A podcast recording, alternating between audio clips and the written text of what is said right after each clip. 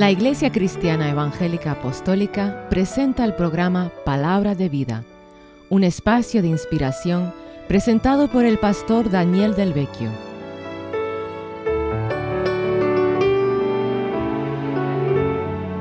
Prepare su corazón para que reciba la palabra de Dios que tiene poder para cambiar su vida y darle una esperanza viva en Cristo Jesús.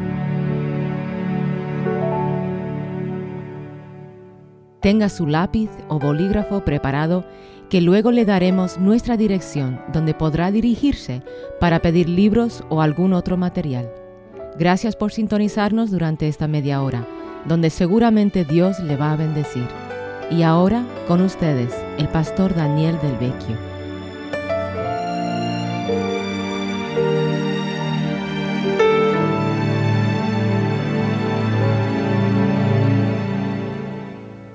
Bienvenido al programa Palabra de Vida. Muchas gracias por sintonizarnos.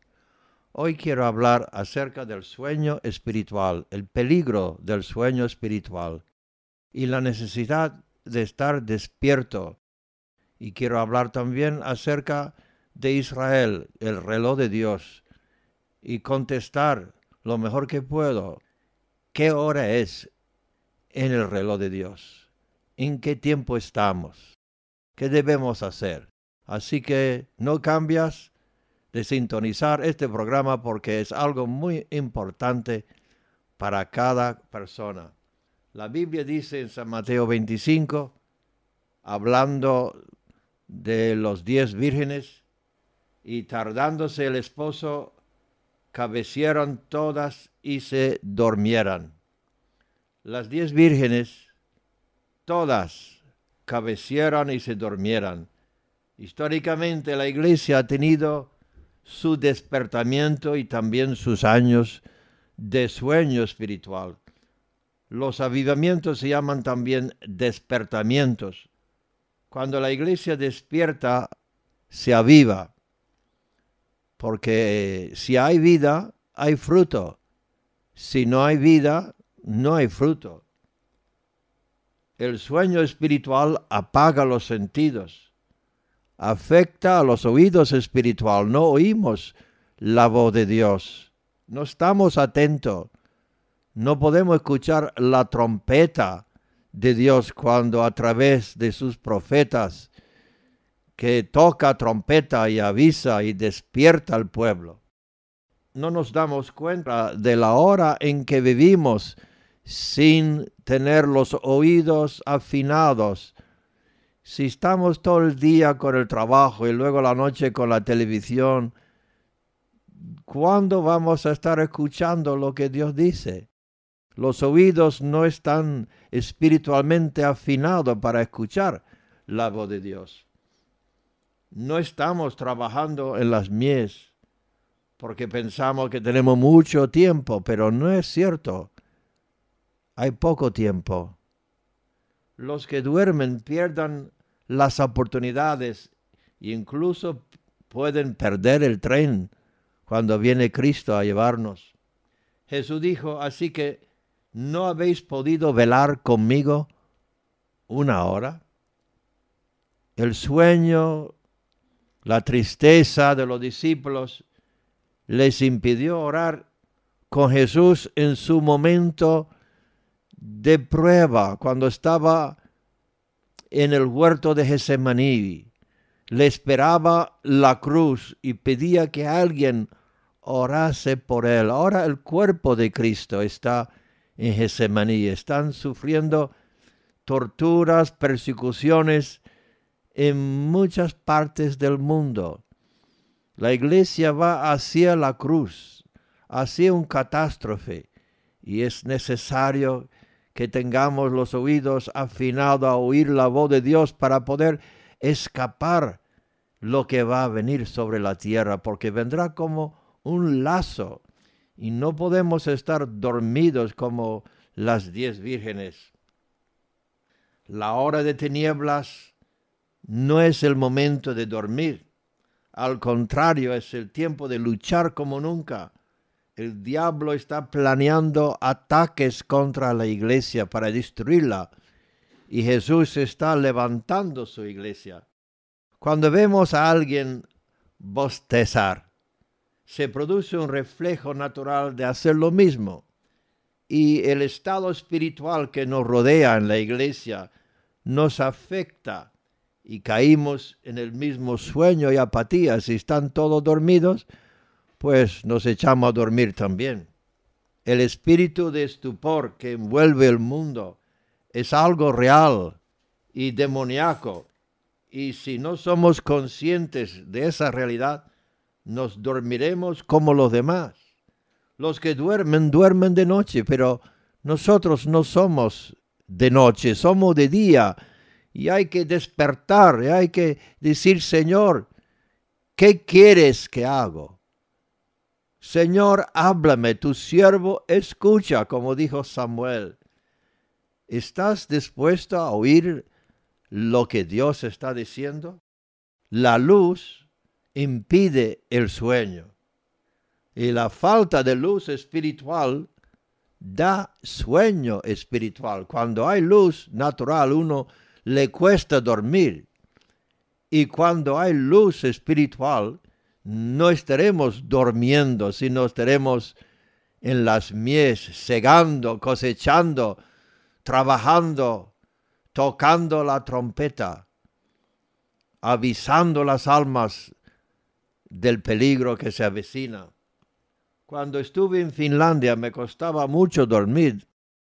A las tres de la mañana ya se hace de día.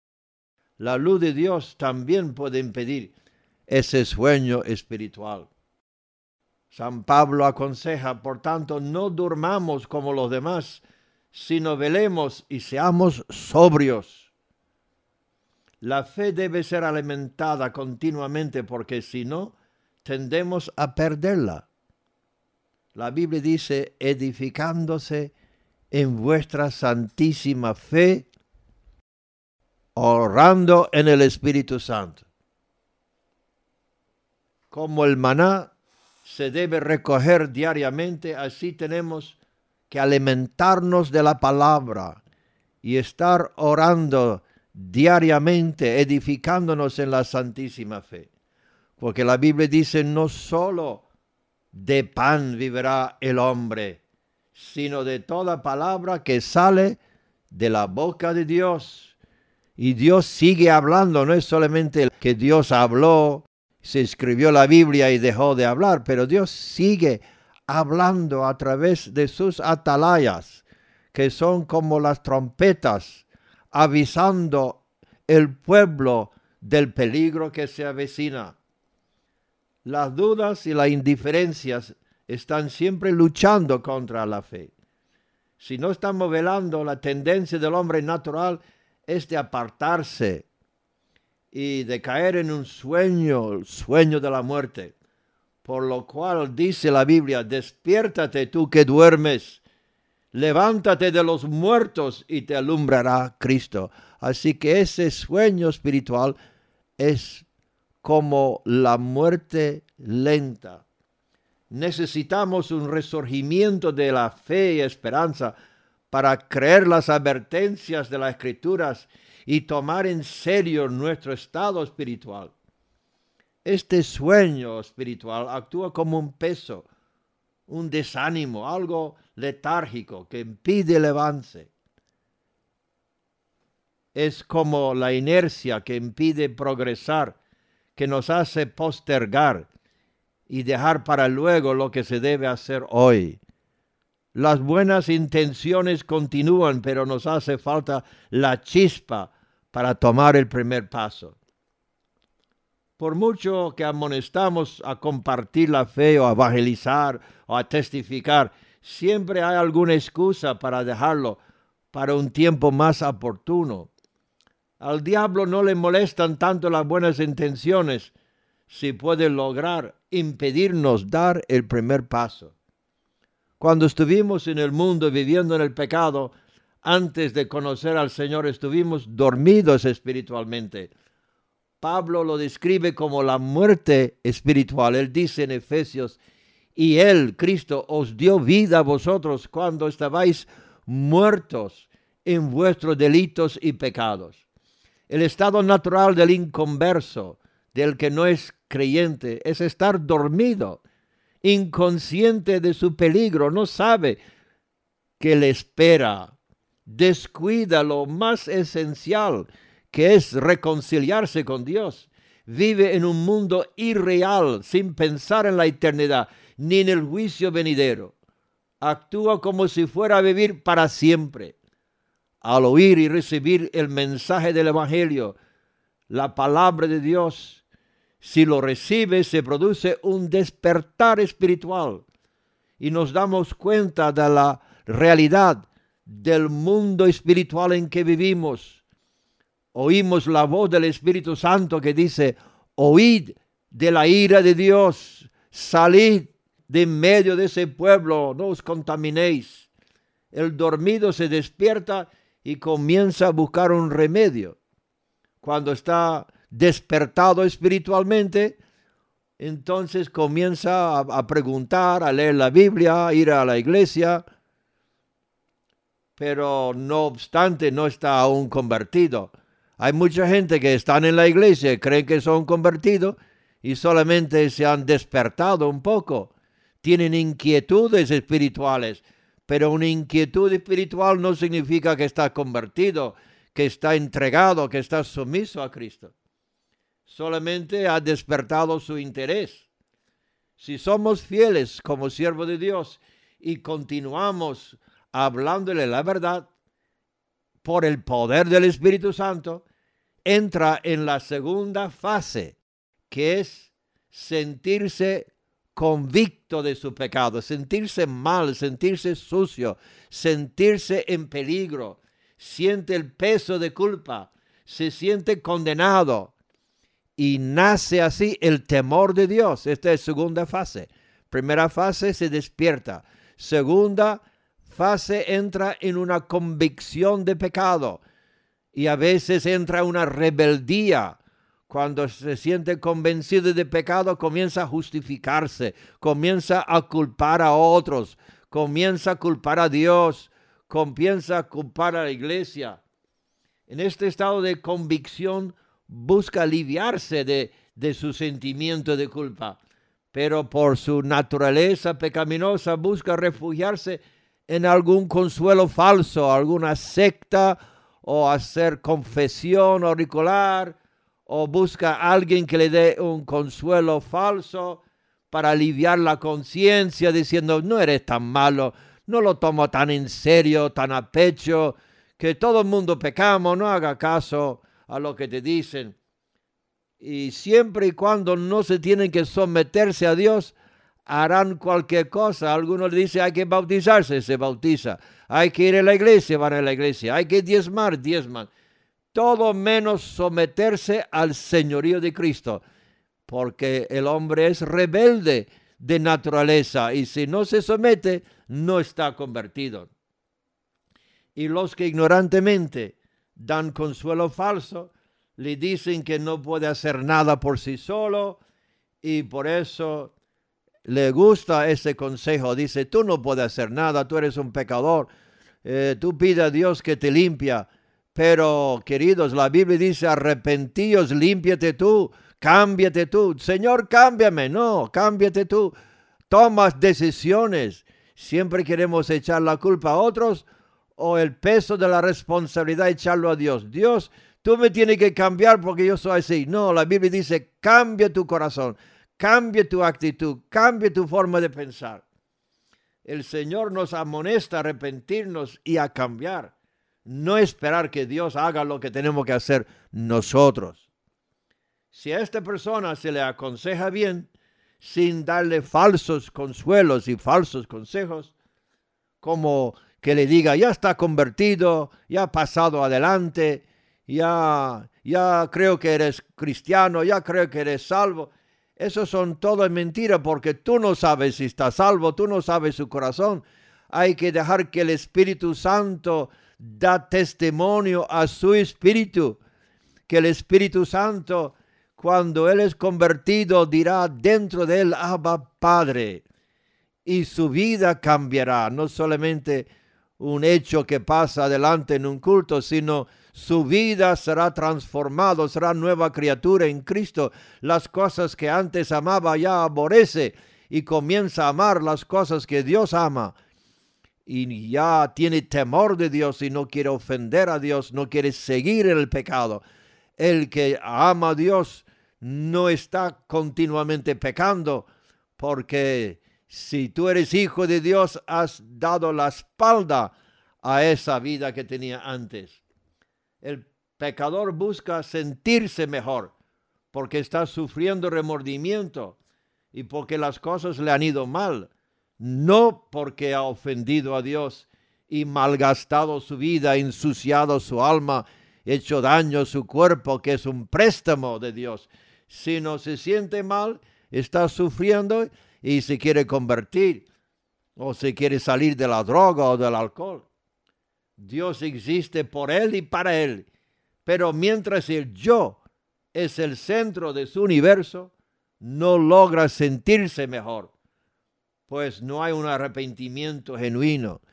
Tú vas a sentir el gozo del Señor cuando hay el perdón de Dios, cuando Cristo entra en tu corazón, cuando confías totalmente en Él para tu salvación y cuando Él te ha limpiado de la plaga del pecado, de la contaminación, entonces va a sentir el fruto del Espíritu que es el gozo del Señor.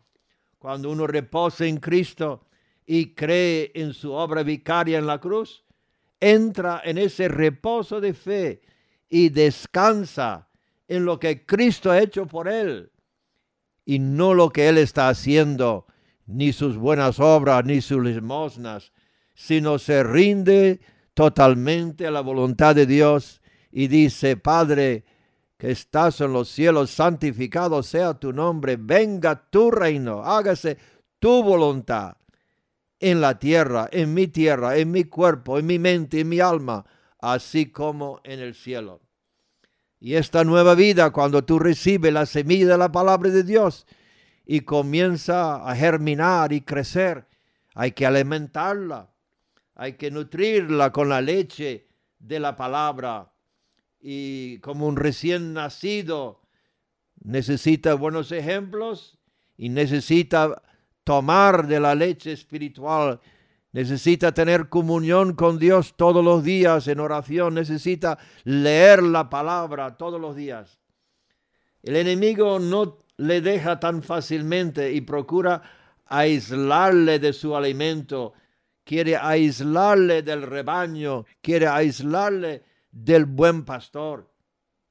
Se puede tratar de hacerle volver a dormir o apartarse de Dios y, volver atrás, como el pueblo de Israel que querían volver atrás a Egipto porque el camino era duro, estaban en el desierto y estaban hastiados del maná. Pero el que vuelve atrás, vuelve a la perdición Recuerda la esposa de Lot. La Biblia dice, recuerda la esposa de Lot, que ella miró hacia atrás y se cambió en un pilar de sal. Por lo tanto, es necesario que estemos siempre vigilando y luchando en contra de ese sueño espiritual para estar listo cuando el Señor nos llama y cuando el Señor viene. Si la iglesia está durmiendo y tranquilamente esperando un rapto que les liberte de todo sufrimiento, no estará lista para sobrellevar la tribulación que vendrá. Porque vendrá una tribulación, dice Cristo, como nunca ha habido. El anticristo aparecerá y tomará el control de sistemas políticos, sistemas militares, económicos y religiosos que están siendo preparados ya. Jesús dijo, mirad también por vosotros mismos, que vuestros corazones no se carguen de glotonería y embriaguez y de los afanes de esta vida. Tú dices, pues yo no me borracho, yo no soy glotón, pero los afanes de esta vida y venga de repente sobre vosotros aquel día, porque los afanes de la vida ahogan la palabra y es infructuoso. Así que la Biblia dice en Ezequiel capítulo 33, Hijo de hombre, habla a los hijos de tu pueblo y diles, cuando trajere yo espada sobre la tierra, y el pueblo de la tierra tomare un hombre de su territorio y lo pusiera por atalaya, y él viera venir la espada sobre la tierra y tocare trompeta y avisare al pueblo, cualquiera que oyera el sonido de la trompeta y no se apercibiere, y viniendo la espada lo hiriere, su sangre será sobre su cabeza. El sonido de la trompeta oyó y no se apercibió su sangre será sobre él. Mas el que se apercibiere librará su vida. Pero si el atalaya viera venir la espada y no tocare la trompeta, y el pueblo no se apercibiere, y viniendo la espada o el juicio de Dios, hiriere de él alguno, este fue tomado por causa de su pecado, pero demandaré su sangre de mano del atalaya. A ti pues, hijo de hombre, te he puesto por atalaya la casa de Israel, y oirás la palabra de mi boca, y los amonestarás de mi parte. Cuando yo dijera al impío, impío, de cierto morirás, si tú no hablares para que se guarde el impío de su camino, el impío morirá por su pecado, pero su sangre yo la demandaré de tu mano.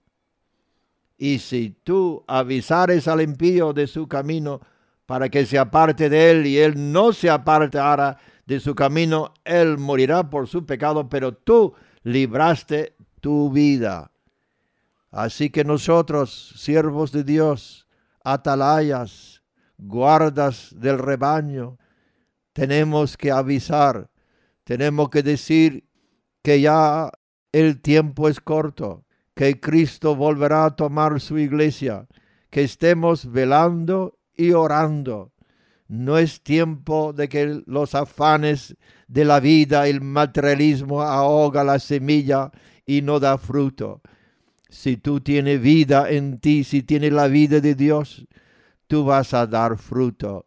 Vas a dar fruto de arrepentimiento, fruto de una vida santa, fruto en testificar y ganar otras almas. Pero si no hace nada es que la vida se está muriendo, estás durmiendo.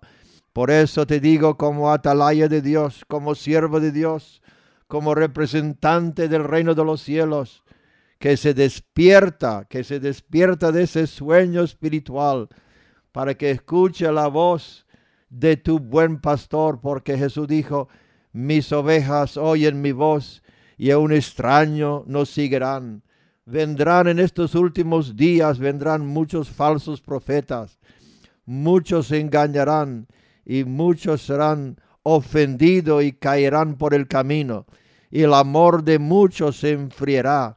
No permita que tu amor se enfríe, no permite que tu pasión por las almas se enfríe, no permite que tu amor por Dios y por su palabra se enfríe aunque muchos tropiezan, no tropiezas tú. Póngase de pie firme sobre la roca, firme sobre la palabra de Dios. Póngate toda la armadura de Dios para que puedas estar firmes y constantes sin caer en este tiempo de prueba que estamos para pasar. El Señor es tu buen pastor. Él te va a guardar. Acérquese así a Él y no permita que el sueño espiritual, el cansancio, el desánimo te ahoga y te hace dormir. Recuerda las diez vírgenes, cabecieran y dormieran, y cuando tocó la trompeta, el novio viene. En vez de salir, se dieron cuenta que el aceite se estaba acabando. Y entonces dijeron, darnos de tu aceite, porque nuestro aceite se acaba. Pero las cinco vírgenes que eran entendidas dijeron, vaya vosotros y compra, porque no nos falta a nosotros. Así que tú, solo tú tienes que prepararte. Tú tienes que dar cuenta a Dios, tú tienes que estar lleno del Espíritu. Ahora mismo es el momento de clamar a Dios, Señor, lléname, Señor, dame tu vida, Señor, me entrego a ti de todo corazón. En el nombre de Jesucristo lo pedimos. Amén y amén.